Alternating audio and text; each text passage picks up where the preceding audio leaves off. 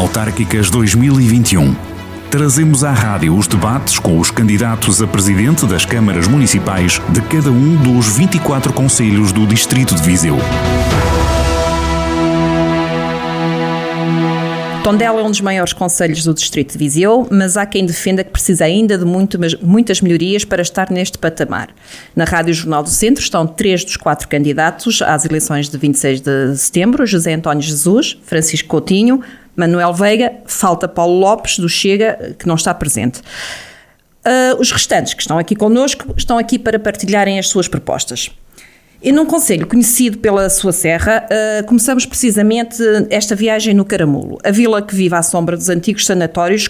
E começava por perguntar a Francisco Coutinho, candidato do PS, se a autarquia, até agora liderada sempre pela direita, tem tido uma relação difícil com este património. Ora, boa tarde a todos, cumprimentando o, o candidato do, do PSD, Dr. José António Jesus, o Manuel Veiga, candidato da CDU, e os senhores jornalistas. Portanto, a Vila do Caramulo e o seu património, ao longo dos anos, tem-se tornado numa ruína permanente e, portanto, que não cativa eh, visitantes àquele território que seria, de outra forma, uma pérola eh, do nosso Conselho.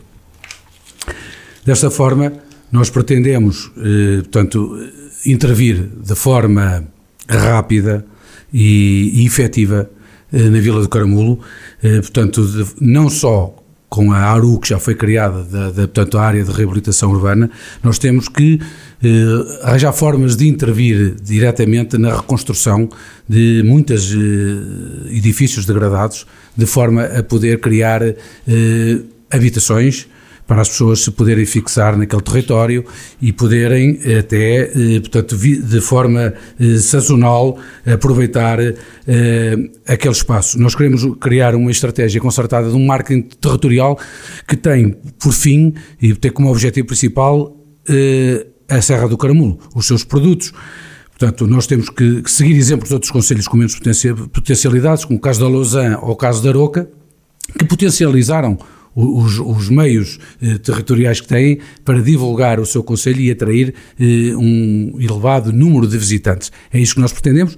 Para além disso, queremos criar no, na área dos viveiros do Caramulo, que tem uma, uma paisagem invejável, queremos criar um parque de campismo e caravanismo com que tenham, portanto, umas piscinas eh, de depuração eh, eh, biológica e criar um caminho pedonal que liga aquele espaço à própria Vila do Caramulo. José António Jesus, atual Presidente da Câmara de, de Tondela e, e recandidata-se pelo PSD, alguns destes projetos que o Francisco Coutinho aqui falou já não deveriam estar no terreno? Bom, primeiro um cumprimento a todos pela iniciativa da Rádio Jornal do Centro neste, neste momento, a todos os candidatos, ao Francisco Coutinho, ao enfermeiro Veiga, a todos aqueles que se disponibilizam para um debate que procura, acima de tudo, estou convicto disso, encontrar as melhores estratégias, mas também aqueles que melhor possam protagonizar este momento que vamos ter pela frente. A questão objetiva eh, centra-se com o seguinte: o Caramulo está a comemorar os 100 anos da criação da Estância Senatorial, que teve o seu apogeu, eh, naturalmente, nos anos 50, 60, que teve, por essa mesma razão, uma importância estratégica acrescida para toda a região. O Caramulo, nesse período, tinha uh, aquilo que era a preponderância da investigação na área da pneumologia. Eu diria que, fazendo um paralelismo com aquilo que hoje uh, é o Centro Champalimau, era aquilo que o Caramulo representava na área da investigação, na área daquilo que se apresentavam como as soluções mais uh, eruditas em termos de intervenção. E essa imagem, esse património, é um património que não pode nem deve nunca ser desperdiçado. Razão pela qual, durante este ciclo, eh, o grande objetivo foi eh, avançar na execução de infraestruturas básicas que são importantes para o Caramulo. O Caramulo ainda vivia de uma rede de abastecimento de água do tempo da criação quase dos sanatórios, dos anos 60. O Caramulo tinha uma rede de tratamento de águas residuais que não era adequada Quer isto dizer que durante este ciclo de quatro anos estão-se a investir praticamente 2,5 milhões de euros na execução de infraestruturas básicas que são imprescindíveis para tudo aquilo que se pode querer a seguir alavancar. A par disso, eh, está neste momento em curso uma obra de requalificação urbana no Caramulo, reabilitando um conjunto de infraestruturas rodoviárias, passeios, eh, áreas de circulação, ao mesmo tempo que se procurou olhar para aquele que é o maior problema do ponto de vista do património edificado do Caramulo e que se prende com um conjunto de sanatórios degradados. Esta era uma das primeiras prioridades a tratar na ótica de procurar alavancar o Caramulo. Porque não basta só dizer que há potencialidades, é preciso, em primeiro, criar condições de atratividade, de afastar uma imagem de degradação urbana. Ora, aqui é importante percebermos que, neste ciclo de quatro anos, se desenvolveram estratégias importantes de captação de investimento e, acima de tudo, de geração de confiança. A pousada do Caramulo, que era um problema, que estava fechada, inativa, que esteve no âmbito de um processo de liquidação e de venda, está hoje a ser objeto de obra de reconversão e de requalificação. O grande sanatório do Caramulo, esse grande problema que existia, felizmente foi possível encontrar soluções para que grande parte desse imóvel comece a sua demolição, preservando a fachada principal, trabalho esse que, sendo de iniciativa privada, está a iniciar-se durante estes dias e isso é uma peça fundamental para toda a estratégia que vem a seguir. A par disso, o município não deixou de investir na criação de um projeto para o Museu do Brinquedo a instalar no antigo Sanatório Infantil, ao mesmo tempo que promoveu a aquisição do antigo cinema visando a sua reabilitação para que possa dar resposta na área de congressos, de exposições, de conferências, a um conjunto de iniciativas que são estrategicamente importantes para o Caramulo. Portanto, a, a minha leitura é uma leitura de realismo, que é sempre ouvimos todos uh, a defenderem as potencialidades, mas mais importante é o que é que se pode fazer, o que se faz para resolver os problemas. E essa estratégia está bem clara. Infraestruturas, captação de investimento, o investimento está a acontecer no Caramulo e, acima de tudo, uma estratégia de futuro estratégia de futuro que passa muito pela, repito, reabilitação destes património de, de degradado e edificado, a par depois de um conjunto de outros complementos que são esse, importantes. Esse investimento que fala é investimento privado. Não se corre risco depois daqui a uns tempos estar outra vez tudo abandonado e... Estou a falar de investimento privado e investimento público. O Museu do Brinquedo é investimento público. A refuncionalização do antigo cinema, do edifício do antigo cinema para servir de equipamento de resposta à promoção da hotelaria, de eventos e de iniciativas, é investimento público. Ao mesmo tempo que, eh, não deixo daí de dizer, sobre a questão dos viveiros, o município fez oportunamente uma candidatura que foi presente ao Turismo de Portugal e que, por razões que esse organismo poderá explicar, falta de financiamento, eh, não foi viabilizada e, portanto, ao mesmo tempo que outros projetos são importantes, como é, por exemplo, a circunstância de estarmos a esquecer que as estruturas eh, de museus existentes no Caramulo são responsáveis pela atração de mais de 30 mil pessoas ano a visitar os museus do Caramulo. Claro que, em período de pandemia, estes números não são de referência, mas isso considero absolutamente notável para a estratégia de atração de investimento a hotelaria, alojamento local que vai surgindo, a restauração que vai surgindo e, portanto, um, eu nisto gosto de ter sempre este realismo. O ideal pode nunca existir, mas todos os dias temos que dar um passo para nos aproximarmos desse ideal. E é esse passo seguro que está a acontecer. Manuel Veiga, uh, concorda com isto que foi dito pelo, pelo candidato José António Jesus? Uh, há milhares de pessoas que vão, que vão ao Caramulo. Uh, acontece sim, deveria acontecer todo o ano ou só acontece quando em vez? E outra pergunta que lhe fazia, já que lhe lançava também. Uh, há pouco o Francisco Coutinho falou da questão da habitação. Não se deveria usar o caramulo para encontrar habitação, uma vez que se fala que há poucas, poucas casas em dela para as pessoas se fixarem? Antes de mais, cumprimentar uh, os candidatos do, do PS e do PSD uh, e agradecer aqui ao, ao Jornal de Centro uh, este debate, que é sempre bom surgirem alguns debates para também conseguirmos aqui expor as posições várias.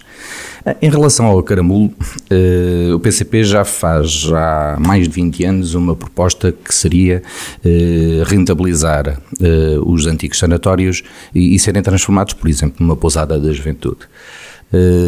Era uma, uma forma de além de recuperar uh, aquele espaço que estava abandonado, uh, como lhe dar um uso uh, que trazia mais gente a, a, visitar o local. Caramulo, serra é essa que, como já aqui foi dito, acaba por ser não muito bem aproveitada. temos o mel, temos a possibilidade do turismo aventura, a questão das pousadas, os parques de campismo eventualmente, trilhos para, para se percorrerem uh, na serra, tudo isso uh, seria possível uh, realizar. Nem para isso tivesse o município adquirir, ou em termos centrais, ser adquirido aquele sanatório para ser feito dessa forma, já que ele é de, era, era privado, se transformar para a parte pública. E sim, eh, possibilitar em termos da habitação eh, eh, também para lá. Não esquecendo que é uma zona onde também não se quer que proliferem casas desordenadamente, até porque em termos de infraestruturas só agora é que estão a ser corrigidas. E existe uma rede de água que provavelmente há de ter sido das primeiras redes de águas públicas, públicas, que não era pública, era uma rede privada eh, onde uh, só teria acesso uh, quem realmente um, aceitasse algumas condições. não era, era, como era privada, acabava por não, não ser para todos. é, um, é um caminho ainda, mas é um caminho muito grande ainda para fazer no Caramulo e que acho que é um, uma zona que precisava de ser muito mais investido. Francisco Coutinho, a falta de casa, a falta de habitação para quem vai tra trabalhar ou estudar, neste caso trabalhar para Tondela, uh, como é que se pode ser, pode ser resolvida? Ora bem, uh, Vá-me dar licença, mas eu quero retorquir um bocadinho. Na... O Caramulo não é só a Vila do Caramulo. Quando falamos da Serra do Caramulo, não nos podemos dirigir só à Vila do Caramulo. A Vila do Caramulo é um lugar da freguesia do Gordão, mas o Caramulo, como serra, engloba algumas freguesias do nosso Conselho e de outros Conselhos, nomeadamente o Conselho de Oliveira de Frades, de Vozela e Águeda. E, mas portanto, essa parte é com os municípios portanto, de lá. Exatamente, mas nós temos que numa concertação que pode haver intermunicipal, portanto nós temos que reativar todos os ecossistemas que criem, as, que, que façam fomentar as microempresas eh, autóctones, por assim dizer, a, a pastorícia, a produção de queijo, o mel, a apicultura, e queremos criar uma coisa que nunca foi criada, mas de forma efetiva. Nós queremos criar um, um produto endógeno efetivo nosso, que será o cabrito do caramulo. Nós temos que incentivar todos os produtores de gado, nomeadamente o, o, o, gado caprino, de forma a que as pessoas se sintam apoiadas, incentivadas na produção, portanto, do, do, do cabrito, que será uh, um produto. Mas os eventos que se têm feito são poucos ou são pouco visíveis? Eu não falo de eventos. Eu falo da criação efetiva de cabritos do caramulo. Não falo de eventos onde se come cabritos de outros conselhos ou até de outros países. Falo efetivamente que é preciso incentivar os, os, os aldeãos, os habitantes daquelas aldeias, a produzir cabritos.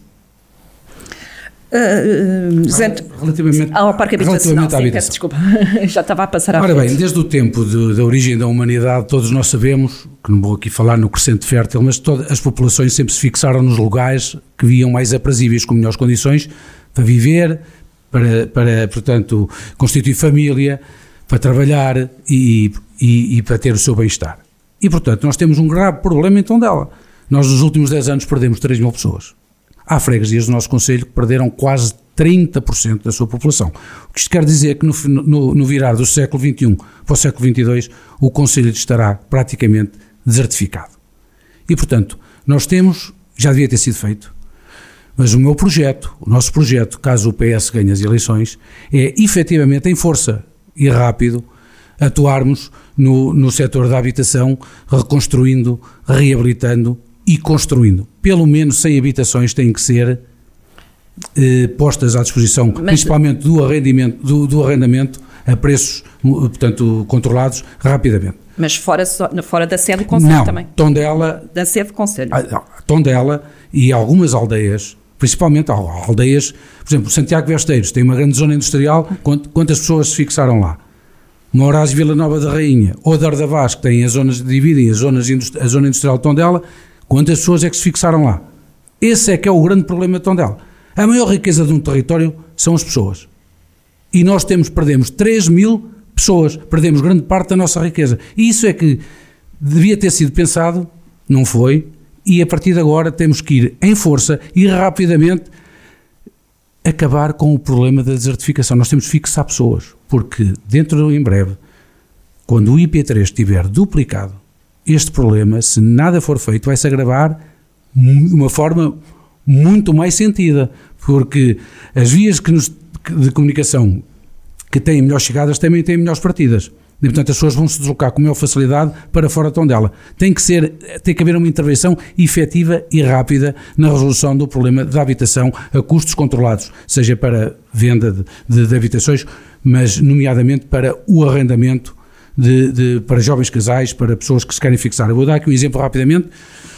O município de Tondela vai este mês, portanto, assinar um contrato de trabalho com uma senhora que eu não conheço, acho que é terapeuta da Faula, que ligou para a junta e, portanto, está em verdade esforços para arranjar uma habitação em Tondela.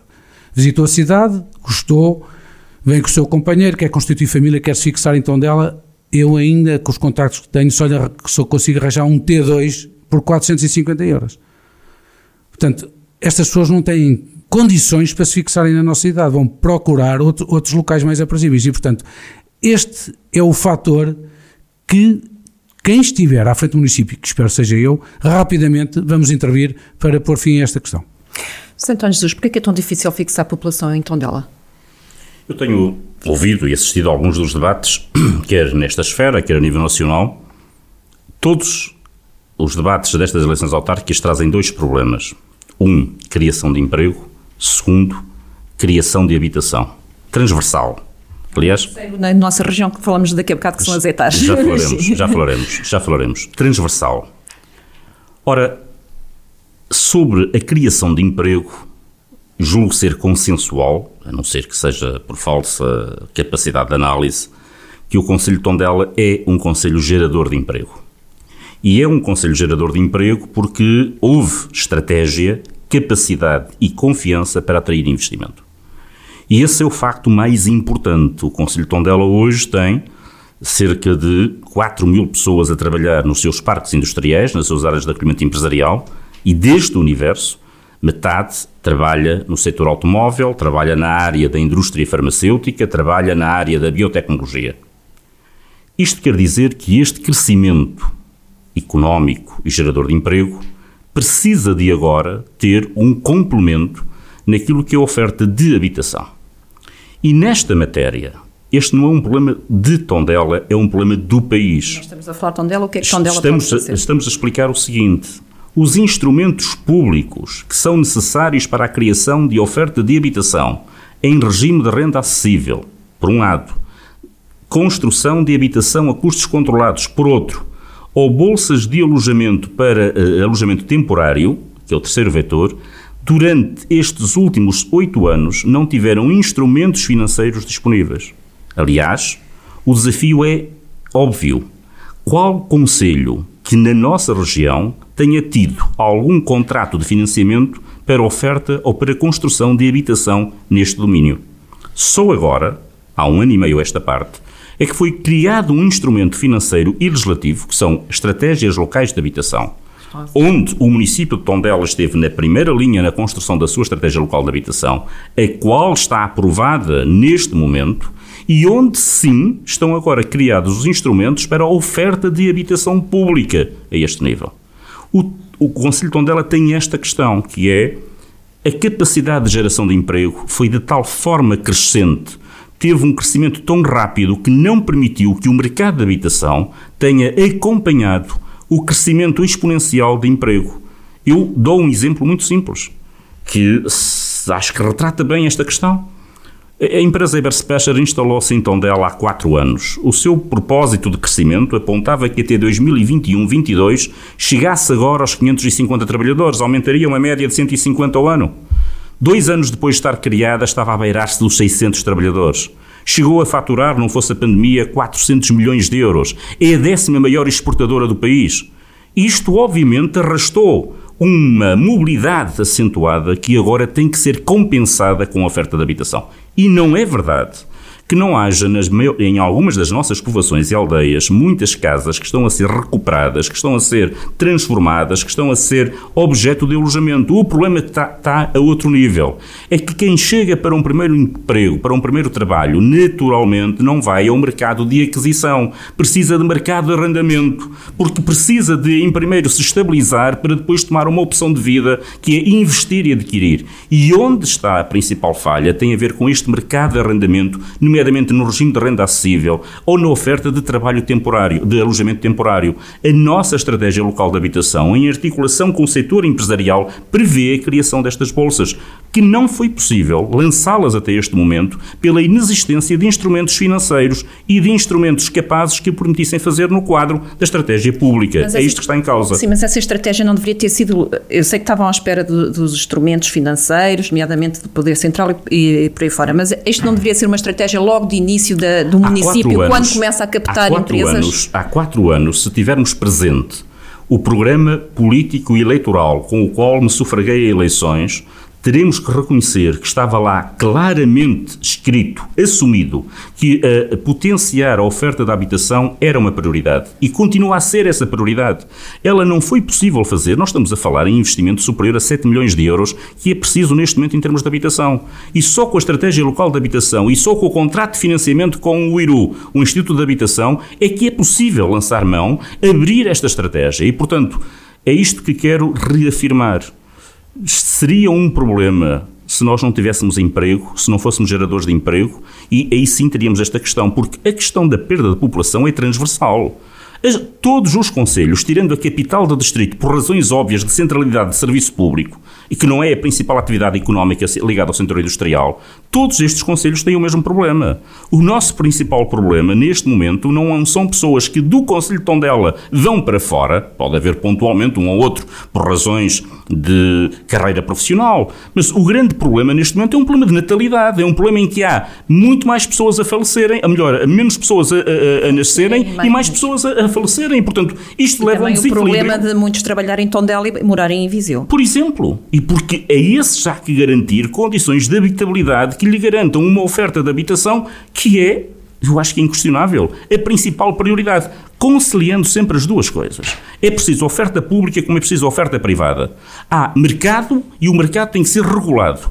Para a oferta pública é preciso que haja instrumentos financeiros para permitir estas construções. E, portanto, hoje, hoje Estamos com uma estratégia local de habitação aprovada, com um contrato de financiamento aprovado com o IRU e estamos em condições de começar a lançar, a exemplo de outros conselhos no país, nas grandes capitais do país, a começar a lançar estas operações de captação de investimento para renda apoiada uh, em regime que permita uma renda acessível, naturalmente, a esse nível. Manuel Veiga, além, de, além da questão do arrendamento uh, que, que, é necessário, que já, já foi aqui discutido quer por Francisco Coutinho, quer por António Jesus, o que é que falha no município para fixar a população para a CDU? Em, em termos, em termos de, de, de, habitação, realmente não existe. Não havendo habitação é uma das formas que logo à partida uh, corta a ida das pessoas para lá.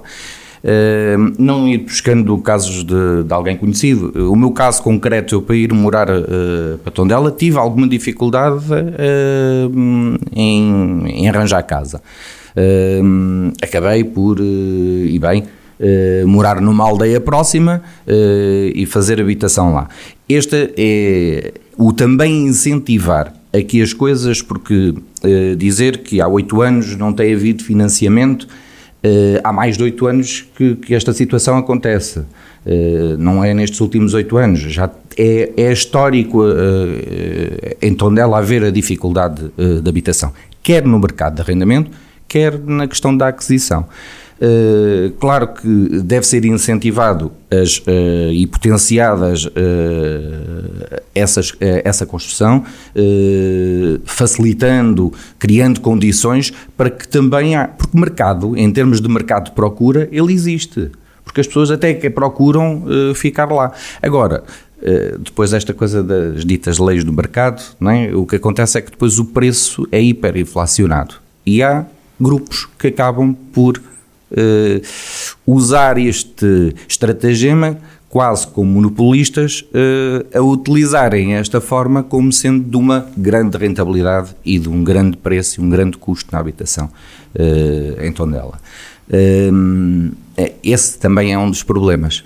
quando se centra e se concentra em poucas pessoas, acaba por ser mais complicado e mais difícil.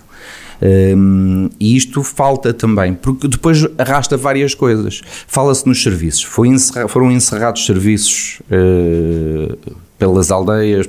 No Caramulo, por exemplo, foram encerrados serviços. A questão da GNR que deixa de, de ter. Uh, uh, a disposição que têm as escolas que foram sucessivamente fechando à, à volta das, uh, da cidade, ou seja, quase que querem centrar outra vez tudo novamente na cidade e Tondela não é só a cidade. Tondela é todo o, todo o espaço envolvente e todas as, as freguesias envolventes, não, não, não é só ali. Um, e poderia, e lá está, se não há condições, se eu não tenho o resto de apoios, se não tenho habitação por um lado, se não tenho depois escolas, se não tenho, se não sinto em termos de segurança que está, se há serviços que se vão abandonando, as pessoas acabam por uh, deslocalizarem-se uh, aqui perto, uh, vêm por exemplo para Viseu, onde acaba por ter uma oferta se calhar maior e acabam por fazer esta coisa dos, dos empregados pendulares, acabam por estar trabalhar lá e, e vir viver cá. E se calhar conseguiríamos captar mais facilmente as pessoas se realmente houvesse mais condições e. Lá está, habitação a, a, custos controlados, a questão do arrendamento, de criar essas condições para fixar realmente as pessoas. Francisco Coutinho, não há um tratamento igual entre a sede do Conselho e as freguesias? Deixe-me só aqui, relativamente também à, à, habitação, dizer, por exemplo, que Viseu, Conselho aqui ao lado, onde nós estamos, tem um financiamento aprovado de 800 mil euros para a reabilitação do bairro 1 de Maio e que a estratégia local de habitação só é obrigatória para financiamentos do programa Primeiro Direito. O que aconteceu então dela é que eh, o, portanto, a estratégia do, do município tem, tem sido focada no, noutros investimentos. Com fundos próprios do, do, do município podia ter sido construída a habitação há uma lista de espera que eu sei que as pessoas da habitação social há uma grande falta de, para fixar pessoas e dar-lhes dignidade na habitação. Há uma grande procura de, de, de casas com, com, rendas acessíveis e, portanto, basta andar pelas ruas 300, 400 metros, nem tanto, do espaço de conselho, e eu demonstro logo ali meia dúzia de ruínas, ruínas mais velhas do que eu. No centro histórico de onde há ruínas com 60, 70, 80 anos que nunca me lembro de ver telhado naquelas ruínas. E, portanto, há meios próprios para o município tomar posse administrativa, expropriar aqu aqu aqueles espaços, dar-lhes dignidade, reconstruir e fixar, e fixar pessoas. Com quem diz no centro histórico de Tondela, diz em Molelos, diz em todas as aldeias. Portanto, eh, o que é que acontece? Nós, neste momento, vamos ter uma cidade velha e, e abandonada e estamos a ter uma construção na vertical na, na parte nova nós assistimos a uma construção de grandes edifícios na parte nova, por assim dizer, da cidade, enquanto a parte velha está completamente degradada e ao abandono, ao mesmo tempo que estão as nossas aldeias. Portanto, as pessoas eh, morrem, as pessoas não se fixam lá, as casas ficam abandonadas e, portanto, rapidamente, envolvendo juntas de freguesia, associações, nós temos que adquirir Vou dar um exemplo. Vamos imaginar que chega, chegamos a Molelos e compramos três casas em ruínas. A Câmara reconstrói as três casas em ruínas, faz uma asta pública, mete-as no mercado. Se nós queremos meter no mercado de arrendamento, mete-as no mercado. E assim sucessivamente. Porque há uma grande procura de casas mais baratas do que os apartamentos modernos, porque nem toda a gente, como é evidente, terá possibilidades no início de, de, da sua vida familiar de pagar uma renda alta ou uma prestação por a aquisição de, um, de determinada habitação. Portanto, é esse o problema. O outro problema é que o Conselho de Tondela é de forma indesmentível, indesmentível, portanto, teve um grande investimento industrial e tem uma grande captação e teve criação de muitos postos de trabalho. O que é que origina? Origina que torna Viseu, por exemplo, um dormitório de Tondela, que as pessoas vêm trabalhar para Viseu, cria riqueza nos conselhos à volta, porque a taxa de IRS é taxada no domicílio fiscal das pessoas e, portanto, no, no, o município de Tondela não vai receber a porcentagem que tem direito do IRS dessas pessoas, mas recebe Vozela, São Pedro Sul e Viseu e por aí fora. E, portanto, para inverter isto, temos de tornar o nosso território mais atrativo a principal causa da, da, falta de atração é a habitação. Isso acho que estamos os três de acordo. E, portanto, quem for Presidente da Câmara, que espero seja eu, tem que rapidamente intervir nisto. Relativamente às freguesias, mas eu perguntava-lhe relativamente às freguesias, porque é que não há um tratamento igual entre a sede do Conselho e as freguesias? Mas, nas, freguesi nas freguesias. igual em que sentido? Uh, por exemplo, apoios para as freguesias, uh, requalificações, obras. Tem havido esse tratamento uh, igual em todo o Conselho ou sente que o município descura alguma das freguesias? Não, penso que não. o município tem feito obras na maior parte das freguesias em Tondela Cidade tem feito as obras emblemáticas do regime que antes de eu ser Presidente da Junta já estavam anunciadas, que começaram agora a ser feitas, que é o Centro Tecnológico de Empreendedorismo e a Zona Ribeirinha. De resto, não, não vejo que haja diferenciamento de não fazer nas freguesias o que faz na sede do Conselho. Tem havido, e já agora que chamou isso, é um, um tratamento desigual, ético, entre um Presidente da Câmara e, e os Presidentes de Junta. Isso tem. Os presidentes de junta do Partido Socialista, e não hoje ficou demonstrado na Assembleia de Freguesia, portanto, não têm tido um tratamento eh, igual, equitativo, que têm com os, com os, outros, com os outros presidentes de junta do, do partido. Eu próprio já denunciei isso numa Assembleia Municipal. Eu, eu, pergunto isto porque uh, há muitas freguesias no Conselho de Tondela e muitas disparam muito longe da, da, da, sede do Conselho, muitas vezes até com ligações uh, a outros, a Viseu, estou-me a lembrar de uh, Boa Aldeia, ali perto de Boa Aldeia, há muitas, há ali, às vezes há aquela dúvida se pertence a Viseu, se é pertence a Tondela. As freguesias mais distantes do Conselho de Tondela é Mosteirinho e São João de Monte, que, que portanto confinam já com, com Águeda. Quero dizer, por exemplo, a Vila de São João de Monte não tem água, não tem, não tem água ao domicílio nem tem rede de esgotos.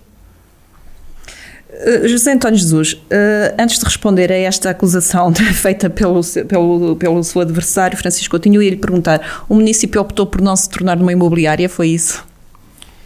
Temos de ter realismo naquilo que afirmamos, naquilo que dizemos e, uh, e não trazer falsas questões. É falsa a ideia de se dizer que em Viseu, no bairro 1 de Maio, a intervenção feita resulta de um plano associado à estratégia local de habitação resulta de um Plano Estratégico de Desenvolvimento Urbano, PEDU, que não é construção de nova habitação, é reabilitação de habitação. E, portanto, cada coisa no seu lugar. Portanto, um, o problema nuclear é construção de habitação.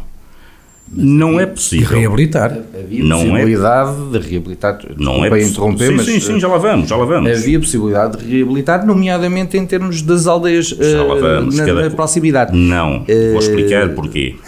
Vou explicar porquê. A possibilidade o PEDU, existe. O PEDU, o PEDU, Plano Estratégico de Desenvolvimento Urbano, contrariamente ao que acontece noutras regiões do país, na nossa região centro, só permite intervenções dentro das sedes do Conselho, leia-se cidade. É por essa razão que o município de Tondela, a Câmara Municipal, também tem, numa primeira intervenção, que é a reabilitação da pensão Matos, dentro da cidade, para a qual tem alocado um milhão de euros, que está neste momento obra para lançar em concurso, como tem um conjunto de três outros prédios degradados junto ao parque de estacionamento envolvente a Igreja do Carmo, que tem condições para o fazer. Mas o que é que isto permite fazer? E aí sim, irá permitir criar 7, 8, 10 fogos, mas não é isto que resolve o problema estrutural. Aí sim, dentro da cidade, a proposta é que esta reabilitação esteja associada a alojamento temporário que permita, em particular, jovens investigadores, doutorandos, mestrados que estejam a trabalhar, que estejam a investigar, que estejam a residir, articulando-se com o centro tecnológico, possam ter aqui bolsas de habitação. Isso é preciso. Mas resolver o problema estrutural é um problema muito mais desafiante e isso tem que ter instrumentos de apoio. Portanto, deixando claro, uh, as, os instrumentos que até hoje existiram, nomeadamente no Plano Estratégico de Desenvolvimento Urbano, conhecido por PEDU, só permite intervenções dentro da área urbana da cidade e, neste caso em concreto, é preciso ter alguma escala. A escala que temos dentro da dita zona eh, mais antiga ou do casco primitivo da cidade são estas duas bolsas, a de Pensão Matos e um conjunto de três imóveis que estão uh, envolventes à praça de estacionamento junto à Igreja do Carmo. Mas eu queria voltar aqui a uma questão que é importante frisá-la, que é sobre a questão da estratégia de desenvolvimento do Conselho. Porque dizia o enfermeiro Veiga, e eu percebo o racional, mas que não corresponde àquilo que nós vivemos. Nós temos numa estratégia de educação que não passou pela construção de um único centro escolar no Conselho ou de dois, como acontece na maior parte dos Conselhos. Nós continuamos a manter escolas abertas, nomeadamente em São João do Monte, nomeadamente no Caramulo, na Lagiosa, para falar dos extremos do Conselho, que têm um custo acrescido mas que o assumimos de forma consciente, porque é uma forma de garantir a fixação de pessoas, porque no dia em que não haja escola nessas povoações, naturalmente que os pais dessas crianças perguntam-se para onde é que se vão deslocar. E isso sim é que é contribuir para esvaziar estas eh, povoações e estas localidades. E, portanto, eu quero reafirmar isto, porque me parece importante. O mesmo se passa na ótica da saúde. O mesmo se passa na ótica da saúde. Mas continua a haver, uh, haver escolas que, que encerraram. Oh, meu amigo, quando chegamos é a uma escola que não, que não tenha oito ou sete ou seis crianças para funcionar, obviamente, por razões pedagógicas, isso não se justifica. Havia condições, em algumas, este debate já não é novo, já, já o tivemos noutra, noutra altura, em que realmente havia condições, se calhar, de se manter algumas mais abertas. E a estratégia foi sempre a mesma. Sobre, transportes, por exemplo. Eh, se entrássemos então para a questão da rede de transportes públicos, há um, há, em termos de escolar, existe o transporte uh, providenciado pela, pelo, pelo município. Não será só por aí, uh, mas o, também a, a, questão de agarrar no, no, nos alunos e andar a deslocá-los de, de, um lado para o outro, se há possibilidade de ser mais centralizado num sítio e estar naquele centralizado, não, descentralizado, naquele sítio, se calhar escusam de ir para, para a cidade e para tudo isso. Faz sentido ter turmas de meia dúzia de alunos é? Em termos pedagógicos também não, não, não é muito lógico. Não, os, é, mas se a gente for à partida come, começando a, a, a, os encerramentos começaram a ser prévios. Uh, começou esta coisa do uh, quando houver menos alunos vamos encerrar, quando houver menos alunos vamos encerrar uh, à semelhança do que é na saúde e o que se verificou, por exemplo, nas maternidades. É, vai encerrar, vai encerrar. A opção, entretanto, dos pais foi matricular noutro sítio. Uh, começou a despejar-se antes de, na realidade, ser esvaziado, começou-se a esvaziar previamente. É uh, deixou de haver a, a, a, a percepção à, à, distância, começou a ser isto vai encerrar. Ora, se vai encerrar, os meus pequenos começam a ir ao infantário Uh, Tondela em vez de ser em Tondela, começam a estudar em Tondela. Nos anos 80 houve uma luta, uma luta interna de, no Conselho para ver quem conseguia ter uma escola na sua freguesia. Portanto, criaram escolas secundárias, por exemplo, que se calhar não se justificam hoje. Foram fazer a de Campesteiros a 7 km de Tondela. Os alunos do Caramulo só depois é que tiveram a do Caramulo. A Lagiosa tem uma escola, Silgueiros ao lado tem outra. E hoje não há jovens para, para, para tanta escola. E o problema é este. Molelos tem uma escola. E elas continuam com outra é um quilómetro. gente nessas escolas. Portanto, não, não há, jovens para tanta escola. Nenhuma dessas escolas, nenhuma destas escolas que, que tiveste agora estão despejadas ou, ou têm poucos a, alunos. Devem ter um número uh, reduzido, muito reduzido de alunos. Continuam com turmas eh, bem, bem grandes. Uh, se precisarmos. Tudo isso acabam por até o pessoal de, de os jovens com educação especial às vezes têm dificuldade, se calhar, de ter uma turma mais reduzida do que aquilo que até é, é recomendado.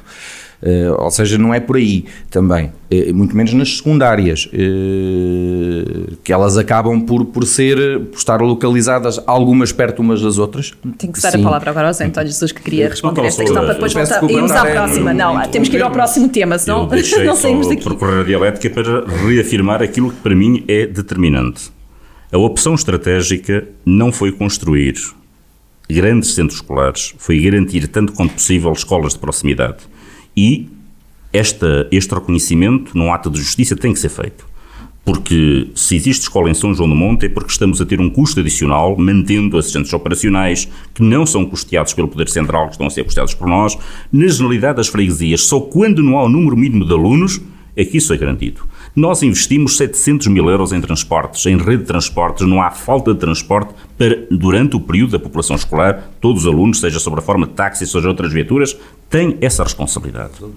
O tema é, portanto, do ponto de vista de coesão, quer a saúde, quer a educação são questões nucleares de resposta às pessoas. E garantir essa proximidade é garantir que essas povoações, essas aldeias e essas freguesias continuem a ter vitalidade. Por isso é que no Conselho de Tondela, ao contrário de outros conselhos mais pequenos, que têm grande parte da população centralizada na cidade, o Conselho de Tondela tem sensivelmente um quinto da sua população na cidade.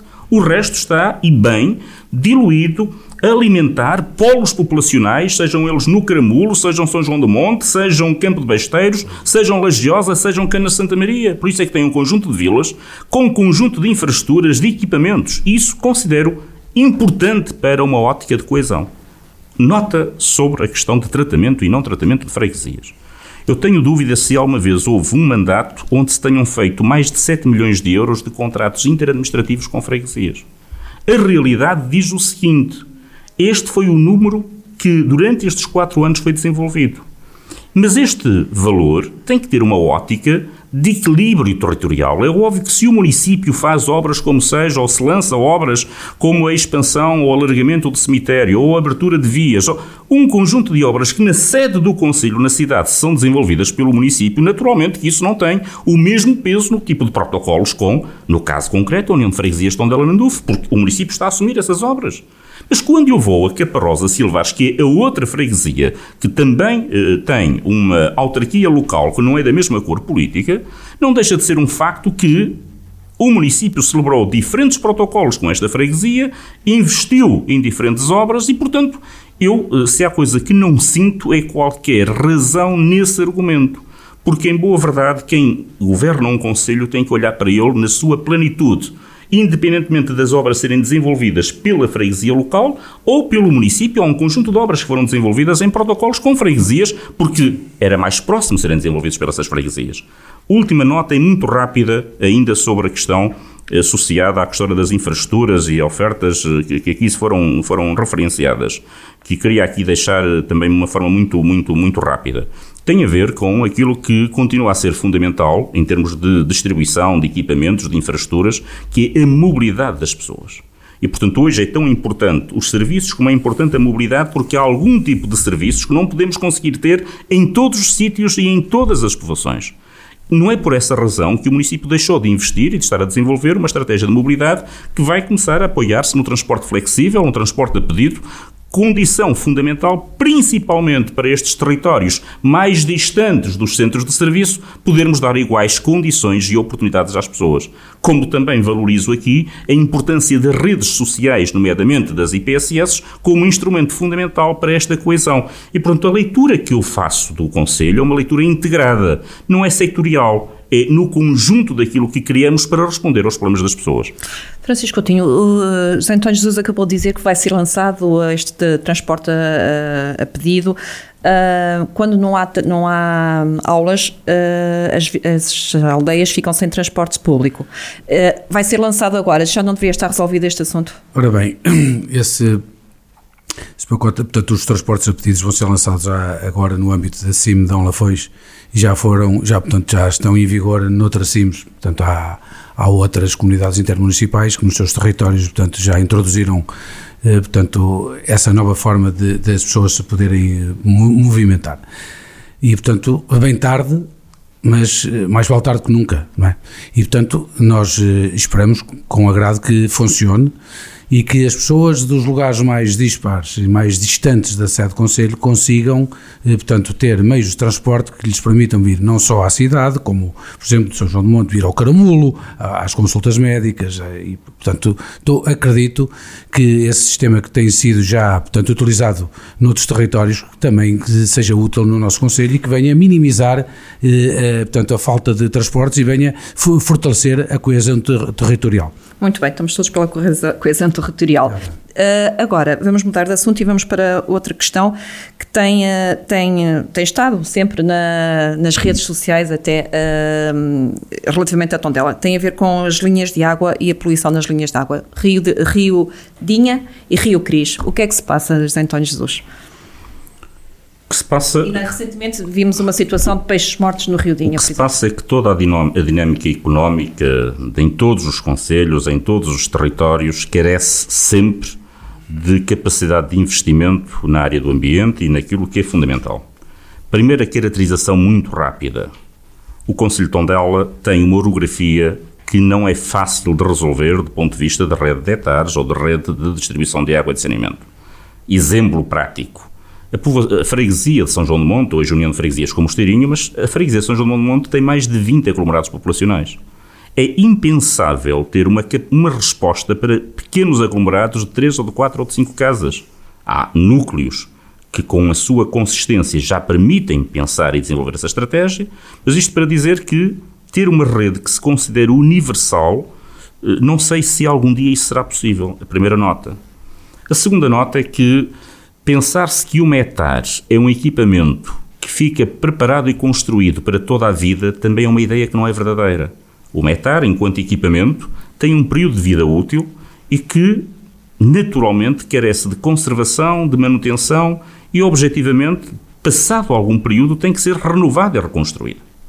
No caso em concreto uh, do que estamos a discutir, as duas principais hectares, quer a que está localizada em Tondela, junto ao estaleiro municipal, é uma hectare que funciona, foi reabilitada há pouco tempo, o que porventura tem pontualmente são picos de utilização, que já aconteceu uma outra vez, o que nos está a levar a pensar num projeto muito mais desafiante, no quadro da Associação de Municípios para as Águas Residuais que teve que ser criada, porque por força do atual governo e de opções estratégicas, municípios com menos de 50 mil habitantes não podem aceder a fundos comunitários para intervir nas suas infraestruturas. Isso obrigou a que o município de Tondela, de Santa Combadão, de Carregal e de Tábua se tenham que ter agregado para poderem aí apresentar uma candidatura para requalificar e reforçar essa rede. Esta rede passará por criar um sistema norte do Conselho, potenciando, alargando, criando mais capacidade de resposta e tratamento. Mas a atual ETAR tem capacidade de funcionamento. A população, o aumento e os picos leva a isto. Segunda questão tem a ver com a ETAR da Zona Industrial de Tondela. Esta ETAR, durante o arranque e o seu período de arranque, teve alguns ajustamentos e de funcionamento que não foi o mais adequado. Desde o início deste ano, esta ETAR tem licença de descarga no domínio hídrico. Está a funcionar dentro dos parâmetros de licenciamento. Isto é muito importante, porque obrigou um esforço gigantesco, quer do município, quer de serviços externos, que entretanto foram chamados para connosco resolver o problema. Nós temos as quatro maiores hectares, a da Zona Industrial de Tondela, a de Tondela, a da Legiosa do Dão e a de Campo de Basteiros, a serem desenvolvidas também em outsourcing com serviços externos para garantir o seu perfeito funcionamento. O problema que acontece na zona industrial de Tondela, maioritariamente, tem a ver com redes de águas pluviais que descarregam numa ribeira e que basta haver uma descarga, uma chuva, como aconteceu ainda nestes dias últimos, naturalmente isto vai gerar um volume de água nessa ribeira que vai ter consequências a montante. E, portanto, o que muitas vezes é retratado nas redes sociais, nomeadamente na zona industrial da Tondela, tem a ver com as águas pluviais que, em período chuvoso, ganham um caudal e uma dimensão que passa muito daquilo que era expectável. Que soluções? Neste momento, no âmbito do PRR, do Plano de Recuperação e Resiliência, um dos vetores que está previsto tem a ver com a capacidade de serem feitos investimentos em áreas de acolhimento empresarial, visando a economia verde, o, uh, parques uh, de carregamentos e gestão daquilo que são as bacias associadas à gestão de caudais de águas pluviais. Ora, isso levará, e está essa obra sinalizada como sendo necessária, uma bacia de retenção para regular e tratar o caudal das águas pluviais. E isso considero que é uma obra importante para se solucionar este problema. Portanto, respondendo objetivamente às questões, houve um esforço muito grande de investimento, não só nestas etapas, já o acabei de dizer em relação ao Cramuro, não havia uma rede pública de água e tratamento de esgoto, conclusão de redes, fecho de redes, ao mesmo tempo que é preciso requalificar aquelas que estão feitas. Errado estará o autarca que acha que um dia os investimentos na área do ambiente estão concluídos. Neste momento, nesta candidatura que estamos a preparar conjuntamente com os outros municípios, candidatura não, lançamento de obras, porque a candidatura está aprovada, está já a requalificação da ETAR Sul de Tondela, que serve maioritariamente a população de Molelos, tem 20 anos, tem que ter uma intervenção de quase 1,8 milhões de euros, e está este investimento que estamos a falar em Tondela que se aproxima de 4 milhões de euros. Portanto, durante estes dois anos, nós não tivemos instrumentos financeiros, tivemos que nos agregar conjuntamente com os outros municípios. A empresa intermunicipal já está, já está hum, criada, está já tem os pareceres, está constituída, todos? tudo, criada, constituída, com candidaturas submetidas ao PUCUR, com candidaturas aprovadas e em condições de lançar agora este conjunto de investimentos. Agora, exceto o investimento no eh, tratamento das águas pluviais em eh, zona industrial de Tondela, esse investimento está previsto ir ao PRR, porque não é um problema de tratamento de águas residuais, é de águas pluviais que tem que ser gerida com uma bacia de retenção, uma bacia de tratamento, e esse é um investimento para incluir no PRR. Na, na questão das Sim, hectares, o que também tem o, o problema desde o início são que elas foram sempre subdimensionadas. Uh, vamos a, uh, na zona industrial uh, de Santiago, por exemplo, ela já está aquém, há muito tempo que ela está aquém daquilo que é a necessidade real do parque industrial que tem.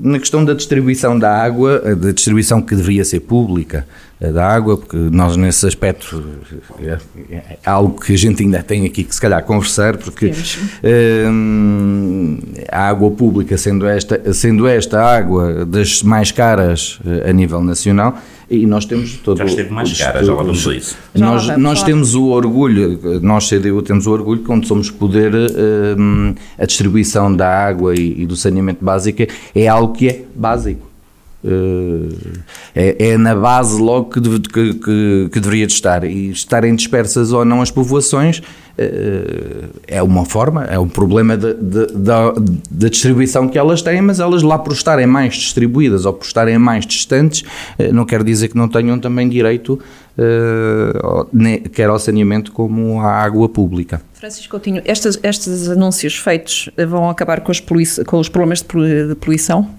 Ora bem, relativamente às hectares, eh, tanto que me dizer o seguinte. Eu acho que o problema da Ribeira de Ardabás, o problema das redes sociais, aquilo já começa a, as pessoas a ficarem saturadas de, de, daquele, daquele tema. Daí, Penso, daí eu ter chamado redes, as redes sociais acho, para aqui, porque acho, realmente é um dos temas mais comentados. Acho que o candidato do, portanto, do PSD, atual Presidente da Câmara, teve na altura uma frase infeliz em dizer que era a água a bater nas, a espuma, era a água a bater nas pedras, e portanto isso tornou, acicatou as pessoas que ali vivem porque têm a certeza que a água que, que invade a ribeira de Dardabás é uma água completamente tóxica e que polui. E portanto acho que devia ter, ter sido dito a verdade. Passa-se aqui um problema de águas pluviais, há empresas que, segundo dizem, não estou aqui a acusar ninguém, que descarregam clandestinamente no, portanto, nas estruturas das águas pluviais determinados dejetos que vão entrar ali e vão contaminar a, a Ribeira de Ardabás. Portanto, temos que chamar alguém especialista no assunto que diga, olhos nos olhos, o que é que se aqui passa e o que é que tem que se fazer. Falar a verdade. Em Tondela é a mesma coisa. O município vai fazer e vem a zona ribeirinha, o parque tecnológico de, de empreendedorismo, mas tem um problema grave ali, que é o Rio Dinha. O Rio Dinho este ano já foi três ou quatro vezes completamente encharcado em porcaria. Eu, como presidente da Junta, e o município também já anunciou que várias vezes, eh, portanto, comunicou ao CEPNA e fez, eh, portanto, fez participação, porque várias o, participações. o rio aparece morto. Quem é que matou os peixes agora? De onde é qual foi o foco? Então vamos ter uma zona de uma zona ribeirinha moderna com, com, com um centro tecnológico de empreendedorismo e vamos ter à beira um rio poluído. Portanto, a, a, a gênese do problema ainda não foi identificada. A gênese, bom, há focos de poluição que estão mais que evidentes e toda a gente sabe de onde é que vem. É a Tartondela, dela, propriamente dito, numa visita que os eleitos do Partido Socialista na Assembleia Municipal solicitaram e que o Sr. Presidente eh, e atual candidato do PSD, portanto, se deslocou lá com, a, com a, os elementos da Assembleia Municipal. Portanto, explicou o que aqui explicou, que a, a etar Tondela que tem picos e, portanto, que de vez em quando polui o rio. No entanto, não se coibiram de, portanto, de, de projetar naquele espaço a criação de uma super etar que vai apanhar com a rede de esgotos de Lebão da Beira, Cana Santa Maria, Sabugosa, que vem ao longo da ecopista, e portanto a cidade de Tondela, numa zona ali que tem uma, um, um grande polo eh, residencial já se queixa do, do, do, dos odores noturnos, principalmente noturnos, daquela etar, vai levar com uma super etar. E eu não concordo com a construção da etar ali. Acho que a etar devia ser construída a 2 ou 3 quilómetros a jusante do, do, do para permitir que toda aquela parte da cidade fica liberta de focos de poluição e estou convencido, não sou especialista, nem, nem tenho ambições a ser, que talvez ficasse com melhor cota para, para, portanto, para, para poder receber os afluentes de Moraes e Tonda.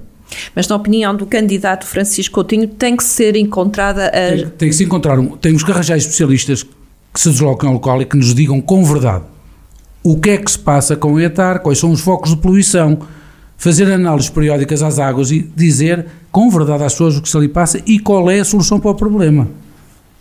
Há descargas para, as, para, a, rede de, para a rede das águas pluviais? Primeira nota, não há nenhum hectare que tenha licenciamento que não esteja sujeito a uma bateria regular e uma malha muito fina de análises. Portanto, esta ideia de dizer é preciso fazer análises, qualquer hectare, para garantir as condições de licenciamento, está sujeita a uma malha de análise. Portanto, essa questão é uma questão importante. Segunda questão, qualquer sistema, e basta vermos as notícias todos os dias, há sempre picos que ocorrem em qualquer circunstância. Eu diria que uma das hectares que tive a oportunidade de visitar com técnicos, a hectare de Alcântara, está bem longe de nós, mas para percebermos o que estamos a dizer. Está numa zona que tem um leito, que tem vários pontos de descarga, sempre que os picos atingem volumes que não são previstos. O que é que acontece com a agilidade das nossas hectares? No período de verão, temos mais população por um lado, mas também a utilização de muitas pessoas que descarregam no sistema da rede de tratamentos de águas residuais águas que não são residuais. É a piscina, ou é umas escaleiras que estão ligadas, ou é as lavagens de outras questões, tudo vai descarregar, porque as pessoas, também há aqui uma consciencialização que é preciso fazer. Portanto, primeira nota, acho que é importante termos presente isto, é importante termos presente que a requalificação da frente tecnológica terá que ter, naturalmente, um plano de monitorização que está previsto no seu sistema de funcionamento e esse plano de monitorização tem que ajustar, tem que eh, ajudar a educar para essa situação. Portanto, é uma questão que eu acho importante. Pergunta última que foi, que foi feita. Há descargas em redes de águas pluviais está identificado que no caso da CIMI, da CIMI, e nessa circunstância o município numa ou outra circunstância já o retratou, há eh, circunstâncias que podem não estar, não estavam em alguns casos devidamente conduzidas águas que estavam a entrar num sistema de águas pluviais. Um dos casos foi retratado, houve por parte da empresa a justificação que teria havido ali um problema interno de ligações. Estamos a remodelar a zona industrial toda de Tondela e nesta remodelação estamos também a refazer as ligações das águas pluviais aos coletores de águas pluviais, porque é bom de saber que esta zona industrial de Tondela começou há sensivelmente 30 anos. As primeiras empresas nem sempre cresceram ou foram crescendo de forma faseada nem sempre as ligações foram as mais adequadas e nesta reformulação que estamos a fazer de grande expansão da zona industrial Tondela, nós estamos a investir 3,5 milhões nesta fase e outra virá a seguir, para acolher outros investimentos e novas empresas que irão chegar, mas nesta fase estão a ser revistas todas as redes de águas pluviais, estão a ser revistas caixas, está a haver um trabalho intenso para garantir, com o esforço de todos nós, porque qual é o Presidente de Câmara que não gosta ou que não quer ter estes problemas resolvidos? Agora, tem é que perceber que a dinâmica, que as coisas que acontecem, obriga-nos a estar atentos, vigilantes e a ter uma estratégia. Esta estratégia está identificada. É estar da zona industrial a funcionar com licença para descarga no domínio hídrico. Fundamental. Isso era condição nuclear. Segundo problema, tratamento de águas pluviais e regulação de caudal, porque à medida que foram também aumentando as impermeabilizações pelo crescimento da zona industrial, a própria Ribeira tem que ter um poder de encaixe que tem que ser doseado. Ora, esse é um trabalho que está sinalizado para entrar numa candidatura ao PRR. E, portanto, eu diria, acima de tudo, há uma estratégia, há uma, um olhar para o problema. Nunca viram o Presidente da Câmara a fugir, ou as estruturas da Câmara, ou os serviços técnicos de qualquer problema mas a pior coisa era não ter uma estratégia. As empresas prevaricadoras uh, estão a sofrer sanções por causa disso? O termo disso? prevaricador é um termo que eu não sei se aqui é justo aplicar-se. As empresas, de uma forma muito geral, têm uma grande responsabilidade e consciência social. Coisa diferente é não admitir a possibilidade de, por vezes, existirem nas, nos seus parques, nas suas áreas, situações que podem não ser as de melhor gestão no caso em concreto, o município tem atuado com uma grande diligência em cooperação, quer com a IAPA, Agência Portuguesa do Ambiente, com a RHC, sempre procurando em, em situações de fiscalização conjunta. Já ocorreram situações de fiscalização conjunta com todos estes serviços, sempre com essa preocupação, que é, primeiro lugar, pedagogia, segundo lugar, responsabilização, terceiro lugar, se persistir o erro, pois muito bem, então temos que ter outra mão. Mas todos, e eu não conheço nenhum uh, empresário que esteja na zona industrial, em particular de Tondela ou na do Lagedo, que não tenha esta preocupação, porque acima de tudo também sabem que o nome das suas empresas não o querem ver associado a uma situação de má gestão de recursos hídricos. Por vezes o que existem são situações que não podem não ser a de melhor gestão ou de opção de gestão das suas redes. Muito bem, vamos continuar a falar de água, mas agora daquela que se bebe. Uh, Tondela é dos conselhos que tem a água mais cara do país. Apesar de, como há pouco José António Jesus diz, uh, dizia, uh, agora é mais barata. Nem todos concordam, concordam que agora está mais barata porque as contas são outras, não é assim, Manuel Veiga? Não, o custo da água continua a ser elevado, uh, isso não há dúvida nenhuma. e este é aquele problema que dissemos sempre desde o início. A gestão da água ser uma gestão privada Uh, acaba sempre por uh, dar asos a, este, a esta situação. Uh, a água devia de ser de, de, do domínio público e de, deveria ser nós a gerirmos a, a, questão da água. E estão associados N de custos que depois adjacentes ao custo real da água, porque quando a gente olha para a fatura eh, é só somar itens e mais itens e mais itens. O por desviar eh, ou criar mais itens não diminuiu depois no final eh, o que se tem a pagar. Está subdividido, mas no final a conta continua a ser bastante elevada e continuamos a ter das águas mais caras do país. Francisco, uh o contrato de concessão vai, vai terminar. Eu agora não tenho, não estou muito certa, mas creio que é em 2027. Uh, ah, se o PS estiver no poder, acaba com este contrato? Ora bem, com o fim do contrato de concessão, essa concessão parece que houve uma adenda que não passou por as Assembleias Municipais e, portanto, sempre, sempre o PS insurgiu contra esse facto. Portanto, estou convencido que vai ter que haver um, um, uma tomada de posição dos municípios eh, que englobam o Plano Altoeirão, de forma a. Talvez seja difícil voltar a, a municipalizar os serviços eh, de, de, abastecimento de água, o que era ótimo, como, como aqui o candidato da CDU, Manuel Veiga, eh, fala. No entanto, nós, sendo eleitos, vamos enverdar esforços para negociar, portanto, com, com, com a, a empresa que está a explorar, portanto, as águas do Planalto, de forma a tentar baixar o preço da água aos consumidores. José António Jesus, não, não tem sido fácil esta negociação com a empresa que toma conta da água em Tondela? A história conta-se em linhas muito simples. Em 2007 foi feita uma renegociação do contrato de concessão existente. Essa renegociação levou a que eh, a concessionária tenha colocado ao serviço da entidade concedente 22 milhões 250 mil euros, basicamente este valor, que se eh, prendeu com investimentos, com entradas de capitais nos municípios, um conjunto de situações. O que é que daí resultou? Resultou uma alteração substancial do tarifário. E, portanto, das primeiras coisas que os autarcas de Tondela, Santa Comba, Carregal, Tábua e Mortágua e Carregal do Sal, os cinco fizeram em 2013-14, foi solicitar diferentes estudos jurídicos, técnicos, na área da exploração do sistema para se perceber que variáveis estavam ao nosso dispor para poder, entre outras opções, resgatar o contrato. Era uma das opções resgatar o contrato. O resgate do contrato, e na altura esse estudo foi feito, implicaria uma coisa como 20 milhões de euros naquele momento. Portanto, este valor ou era assegurado no novo sistema tarifário, o que o deixaria igual ou pior, ou teria que ser suportado pelos respectivos municípios. Mas esse resgate teria que ter razões fundamentadas para ter visto do Tribunal de Contas. Portanto, isto para explicar que em momento algum eh, deixámos de equacionar essa possibilidade. Possibilidade que, do ponto de vista de gestão, enquanto gestores públicos, não tinha viabilidade para acontecer. O que é que se procurou fazer a partir daí? Procurou-se, junto em parte da concessionária, encontrar um conjunto de argumentos também para levar a uma revisão do sistema tarifário. Que argumentos foram estes que foram encontrados, ainda que contra a vontade, em parte ou substancialmente, da própria concessionária? Este modelo de pagamento tem custos associados, nomeadamente às taxas Euribor que lhe estavam metidas dentro.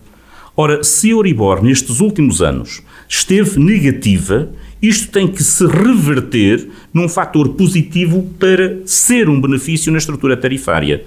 E, portanto, foram acionados no âmbito do contrato o instrumento associado ao juro da Euribor, associado ao ERC e associado também aos fatores de produção, levando, por essa razão, sem aumentar o período de vida do contrato, porque seria muito mais fácil baixar a estrutura tarifária se o contrato, em vez de terminar em, 20, em 2027, terminasse em 2035 ou 37. Certo, certamente que este valor seria diluído num período maior e, portanto, baixaria a tarifa. Não quisemos essa opção precisamente para que em 2027 regresse às nossas mãos a possibilidade de decidir o nosso futuro.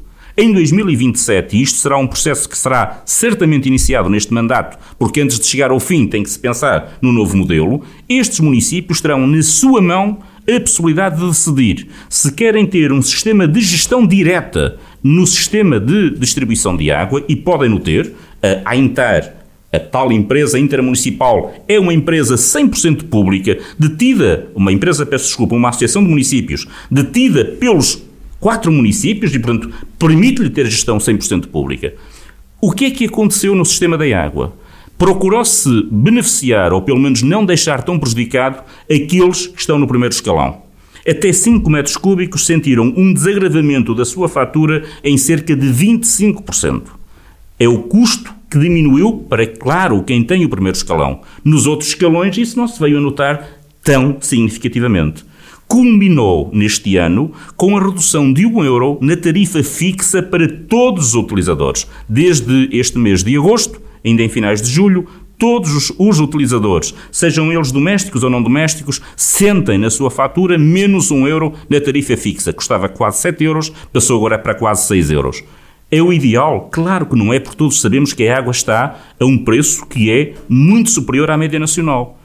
As opções que existiam, uma opção de resgate economicamente não era a opção, foi jogar até o limite com estas variáveis sem condicionar o futuro. Seria muito mais fácil ter alargado o período de vida para além de 27.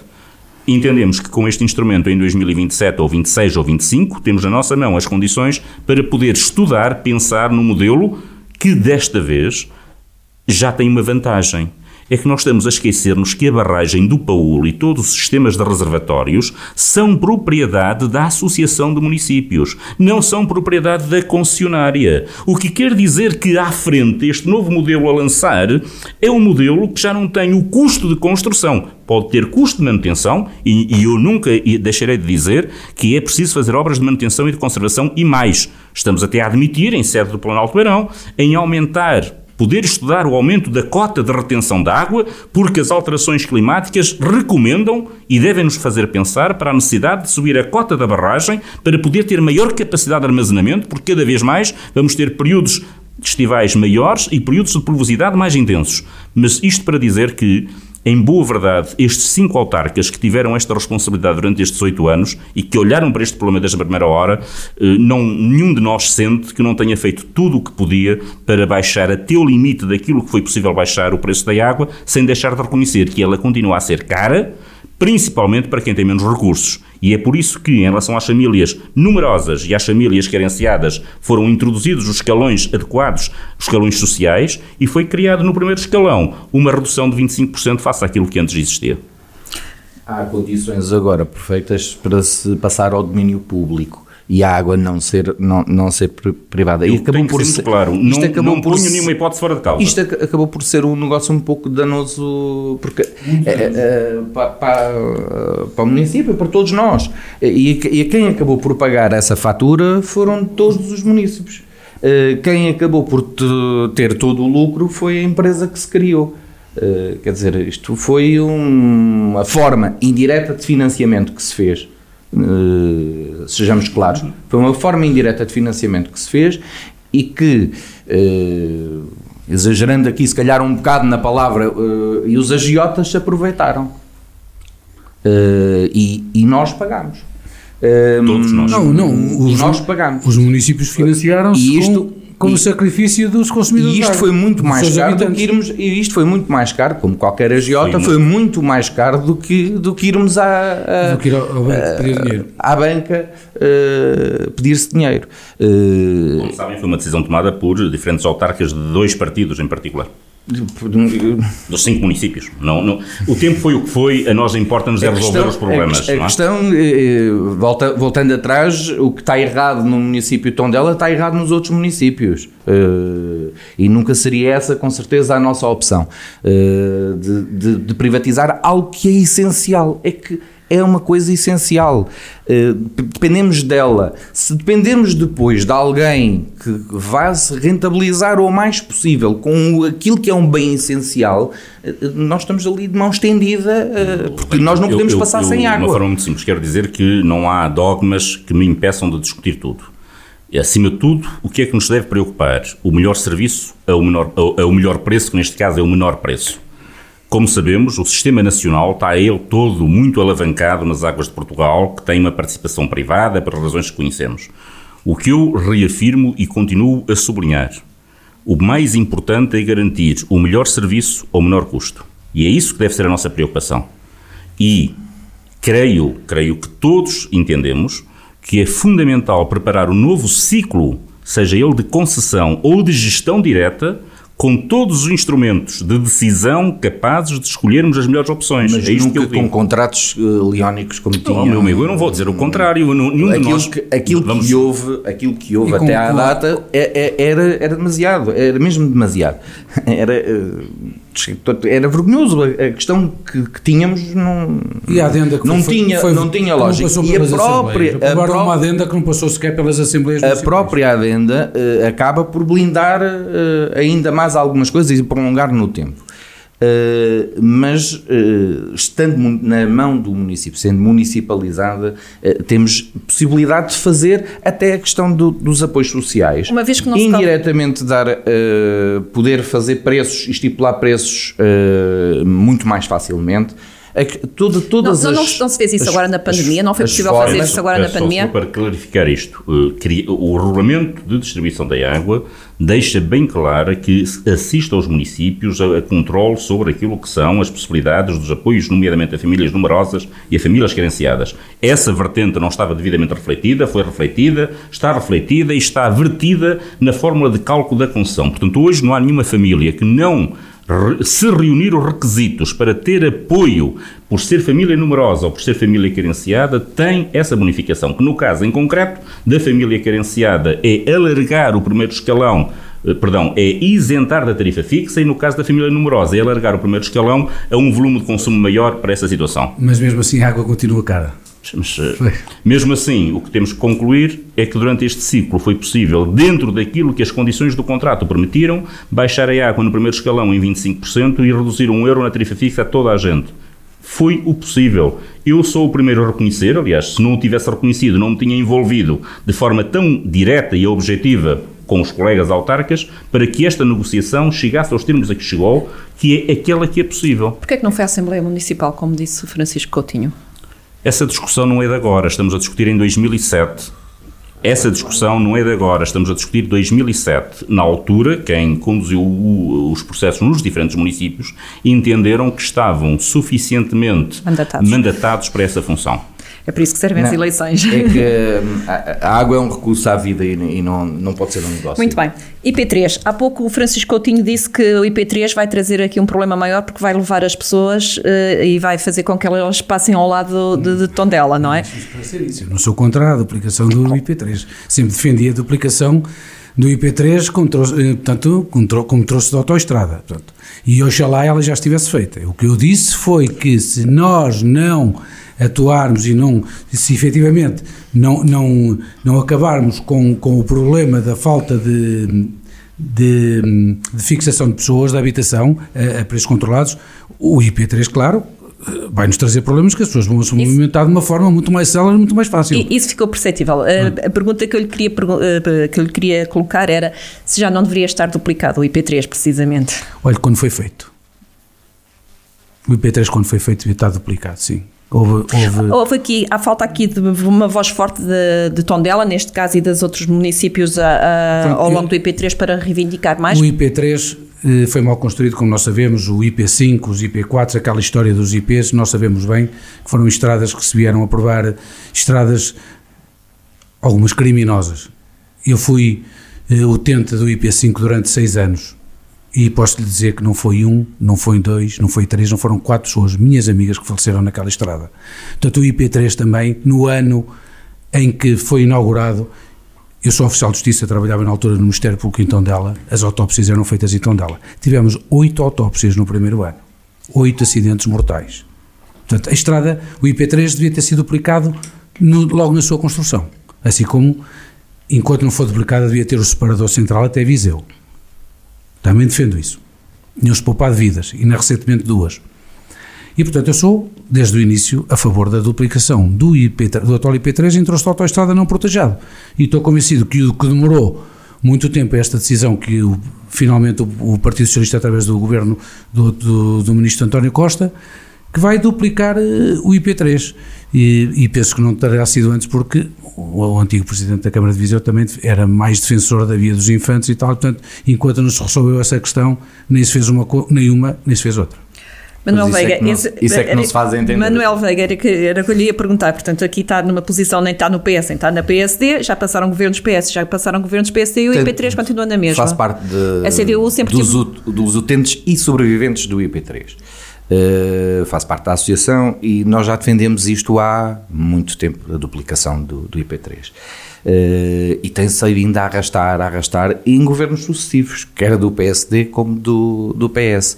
Uh, eh, esperamos que realmente esta, isto se venha a concretizar de facto, porque promessas já as ouvimos mais vezes. Uh, em alguns sítios já se vê a duplicação, mesmo assim ainda não está feita uh, de forma. Há, há, alguns sítios que não, não, se, não se alargou uh, e poderia-se ter, se calhar, alargado. claro que há outros que tecnicamente há de ser bastante complicado. Isto tudo que não venha depois a ideia, eh, como houve nos anteriores eh, governos, que depois se lembrem de protejar uh, e, e transformá-las numas pseudo-autoestradas. Um, porque isso seria acrescentar ainda mais, uh, mais algo errado nesta, nesta estrada, desde que desde o início realmente tem um traçado um, o não mais correto.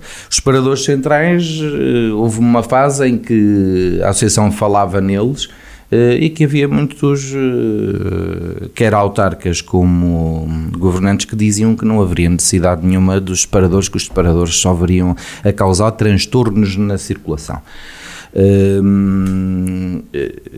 Realmente é uma forma de, de poupar vidas.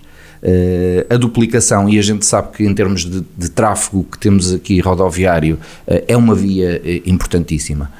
é importantíssima para Tondela, verdade seja dita, porque é, um, é uma porta de acesso e é uma porta de drenagem dos produtos para, para fora do do país, do, para o país, eh, é ali a nossa sítio de, digamos, de distribuição depois das coisas. Eh, espero bem que não seja uma porta de saída, mas de pessoas. Uh, nesse aspecto não, uh, espero que seja uma porta de vinda uh, porque o Conselho de Tondela tem possibilidades e potencialidades para ser um, um, um Conselho mais aprazível Sr. António Jesus a sua voz nunca chegou a, a Lisboa. Justiça tem que lhe ser feita, porque juntamente com outros autarcas e associações e, e vários organismos reivindicaram sempre uma duplicação do, do, do IP3 até hoje ainda não aconteceu, uh, nem nos governos PS, nem nos governos PSD. Há falta de força política da região. E Isso como bem, autarca sente essa responsabilidade? Isso bem, a justiça tem que ser feita. E de facto deve ser feita nesta matéria, não que eu procure nenhum privilégio da opção tomada, mas a verdade conta-se de uma forma muito simples. Eu sou, tenho, exerço essas funções desde 2013, desde 2015 eh, a força política nacional é outra, eh, da autarquia, mas isso não me impede daqui eh, constatar um conjunto de factos. O primeiro é que a região não tinha uma estratégia concertada a este nível. Os autarcas não falam a mesma linguagem, é isso? Eu disse que a região não tinha uma estratégia concertada a este nível. Havia quem defendesse uma via em perfil de autoestrada, fosse ou não fosse portajada, e outros, onde tenho a convicção de que a posição que o Presidente da Câmara Tondela tomou ajudou muito a fortificar esta ideia, seria um erro estratégico ter uma via portajada a rasgar o Conselho de Tondela. E explico porquê.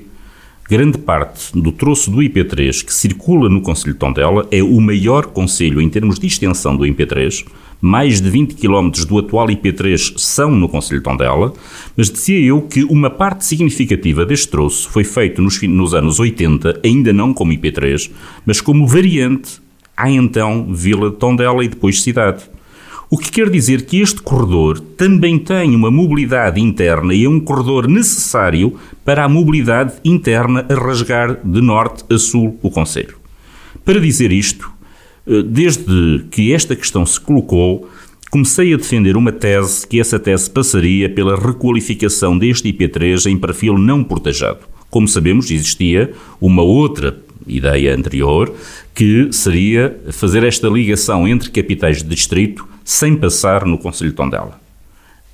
A alteração desta estratégia começa a acontecer precisamente nesta altura, 2015, 2016, e que já em 2019, diga-se com o então Ministro das Infraestruturas, Pedro Marques, e com o então Presidente da CCDR e com um conjunto de outros autarcas eh, que são atravessados pelo IP3, com a CIM Viseu de Lafões e com a IRV, começámos a construir uma estratégia que passou por um conjunto de audiências com todos os grupos parlamentares, dando nota da importância eh, fulcral deste caminho.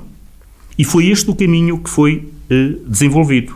Ou seja, numa primeira fase, a assunção de que é vital este troço do IP3 não ser portajado e ser duplicado. É aquilo a que já chegamos? Não. O IP3 está com um atraso já superior a um ano face ao cronograma que foi apresentado em janeiro de 2019, quando foi feita a consignação daqueles 14 km no troço de Penacova. Aquilo não é uma duplicação do IP3, aquilo foi uma conservação do IP3 e o que ficou e para mim continua como palavra, espero que seja sempre honrada, é que depois de duplicarmos o IP3 desde a foz do Dão leia-se junto a, a, onde terminaram as atuais obras, até o limite de Tondela. E desde Penacova a Souzelas, depois dessa fase, seria feito um segundo, uma segunda eh, intervenção que passaria por uma via nova e esse troço eventualmente portajado porque teria alternativa desta parte do IP3 precisamente nessa zona entre a Foz do Dão e Penacova. Portanto, eu continuo uh, a defender até o limite esta decisão. E esta decisão veio sobrepor-se àquela outra que defendia uma autoestrada portajada passasse ela por onde passasse. E, portanto, se algum mérito isto tem importância, é este. E porquê esta razão? Porque a economia da nossa região apoia-se muito neste corredor. Eu não tenho nenhuma reserva sobre o futuro do Conselho de Tondela com o IP3 transformado em autoestrada. Pelo contrário, eu acho que o Conselho de Tondela beneficiará muito com esta uh, intervenção e com esta obra. Desde logo, por força de dois projetos estruturantes que estamos a pensar uh, submeter ao PRR, que têm a ver com a ligação da zona industrial do Lagedo numa via dedicada precisamente ao IP3 ao nó de Tondela e com outro eixo que é ligar a zona industrial de Tondela ao parque da Associação de Municípios de Paulo de Beirão, o Centro de Tratamento de Resíduos, em vias dedicadas para criar corredores de ligação a partir da futura autoestrada até às nossas áreas de acolhimento empresarial. Esta é uma estratégia de futuro e por isso, se, eh, quero aqui dizê-lo de uma forma muito clara, se sinto que eh, alguma coisa positiva possamos ter feito, certamente muitas, mas não quero ser decisor em causa própria, foi consolidar uma estratégia para que o IP3 seja duplicado em perfil de autoestrada, sem portagens. Sem portagens, muito bem. Vou dar dois minutos a cada um do, dos nossos convidados. Vou começar pelo Manuel Veiga candidata-se pela quinta vez à presidência da Câmara de Tondela, costuma-se dizer à terceira de vez, agora é a quinta que vai, é que vai ser de vez. Não, porquê? É- Porque é que se continua uh, com este espírito de resiliência e uh, continuo a achar que tenho algo para dar ao, ao, ao município. Já, o, já contribuí eh, como eleito na, na Assembleia Municipal. Um, na anteriores eleições uh, perdemos esse eleito por dois votos. Uh, o que realmente é aquela velha máxima em que todos os votos contam uh, e que realmente nos faltou para darmos uma voz diferente. Há necessidade de, realmente de haver uma voz diferente na, no Conselho. É necessário ajudando também a que a, evoluir, a evolução de, do, do, município. Ehm, nós estaremos, e estarei pronto eh, para representar os interesses da, da população. Ehm, já é reconhecido eh, nos sítios onde nós somos eleitos, realmente nós somos a voz. Mesmo não sendo eleito, nós lá estaremos uh, dar a voz, a dar a voz àqueles que têm mais dificuldade de serem ouvidos. Ehm, nós pretendemos realmente, e, o ser, estar disponível novamente para, para, para, ser candidato, é que realmente estou disponível a, a dar voz a, a esses eleitores. Francisco Coutinho uh, é presidente da maior junta de freguesia do, do Conselho, não é? Junta de freguesia de, de, de, de Tondela. Em número de eleitores, sim. Em número de eleitores. E Nanduf está pronto para dar o passo para ficar senhor e dono do município, passa a palavra, senhor Sim, e dono do município, jamais... e, e deixa-me fazer a segunda parte da pergunta, uh, disposto a não rasgar tudo que venha do anterior executivo claro. se, se for eleito? É claro que não. Ora bem, eh, o que está bem feito no município está bem feito, não, não fizeram tudo mal, nada, nem, nem pouco mais ou menos, não é? Fizeram coisas muito bem feitas e essas coisas bem feitas têm que ser melhoradas, não é? E, e temos que continuar. A captação de investimento, por exemplo, eu quero dizer que tenho.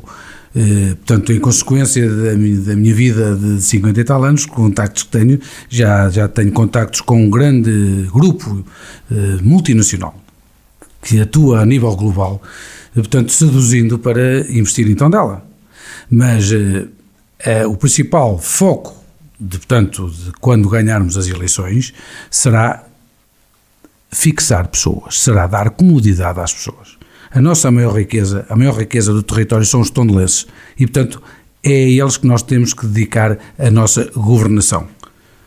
E para isso, para além da habitação que vamos construir, para já sem casas, no, reconstruindo ou construindo, investindo o próprio município, não vamos estar à espera se não houver, portanto, quadro comunitário de apoio para, para a construção, o próprio município eh, tem, tem, tem forma de, de construir, meter no mercado de trabalho, meter no, no mercado do, do arrendamento. E depois queremos potencializar todos os nossos recursos endógenos. O nosso território, os nossos rios, a nossa Serra do Caramulo, as nossas termas e, portanto, queremos eh, aquela, aquele marketing territorial que queremos fazer, que queremos tornar a Tondela uma marca atrativa a, eh, a, a nível global.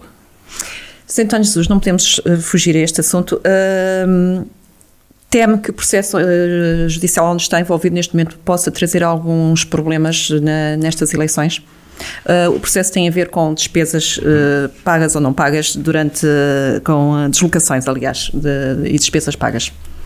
Tenho em todo esse processo tido a maior clareza e a maior objetividade na abordagem do assunto com todas as pessoas, com todas. Sempre reconheci e eu disse que estamos perante um problema processual que deve e para o qual me disponibilizei desde a primeira hora e, portanto, olho para ele com esta naturalidade e com esta uh, forma tão humilde e simples de olhar para isto, percebendo que outros, durante este período de quase três anos, têm sistematicamente procurado fazer um ataque pessoal de caráter que eu irei sempre desvalorizar porque só revela, de facto, essa apreciação. Estou claramente com essa consciência tranquila. E por estar de consciência tranquila, por sentir a confiança e o conforto para este processo, disponibilizei-me para ser candidato, acima de tudo, por uma questão de entrega ao Conselho. Nós tivemos este mandato, provavelmente, dos mais difíceis de toda a história da democracia. Reagimos a uma calamidade como foram os incêndios em outubro de 2017, que impediram de executar o programa político que me havia proposto há quatro anos atrás. Porque tive que tomar prioridades, tivemos que fazer opções e hoje voltaria a fazer o mesmo. Colocaria os problemas das pessoas, e isso sim, que ficaram sem habitação das empresas que foram destruídas como a primeira prioridade. E depois tivemos uma pandemia. E por isso não me permitiu e não nos permitiu eh, concretizar aquilo que queríamos fazer e que tínhamos planeado, ao mesmo tempo que tivemos que assumir novas prioridades. E esta avaliação, julgo que é aquilo que de melhor deve fazer um autarca, que é ser avaliado pelo que fez, mas ao mesmo tempo ser portador da ambição e da vontade de querer colocar aquilo que é a nossa fasquia. O Conselho de Tondela hoje, felizmente, não precisa de se projetar porque tem uma notoriedade que vai muito além das suas fronteiras. Sobre a fixação de pessoas, todos o sabemos, portanto, isto não é novidade para ninguém. Mas, tal como eu comecei no início, nunca teríamos a discutir isto se em primeiro não tivéssemos gerado emprego. A estratégia foi em primeiro criar emprego, depois gerar habitação para fixar as pessoas. Hoje, se há uma coisa que me orgulha, é sentir que no nosso Conselho existe uma capacidade que o torna um dos mais exportadores da região. Está nos primeiros 33 lugares das exportações nacionais. Tem uma capacidade de inovação e de atração de investimento. Isso é o maior orgulho, não para mim, mas para o nosso Conselho. E terminamos aqui a nossa viagem. Dia 26, os eleitores de Tondela assim o ditarão quem é que ficará na, cadeira do poder. Muito obrigada pela vossa presença. Obrigado. Obrigado. Autárquicas 2021 na Rádio Jornal do Centro, o debate com os protagonistas e as propostas que interessam à região. Todos os dias na emissão da rádio às 10 da manhã e 4 da tarde e sempre com podcast disponível nas plataformas digitais e em jornaldocentro.pt. Rádio Jornal do Centro. Estamos no centro da sua vida.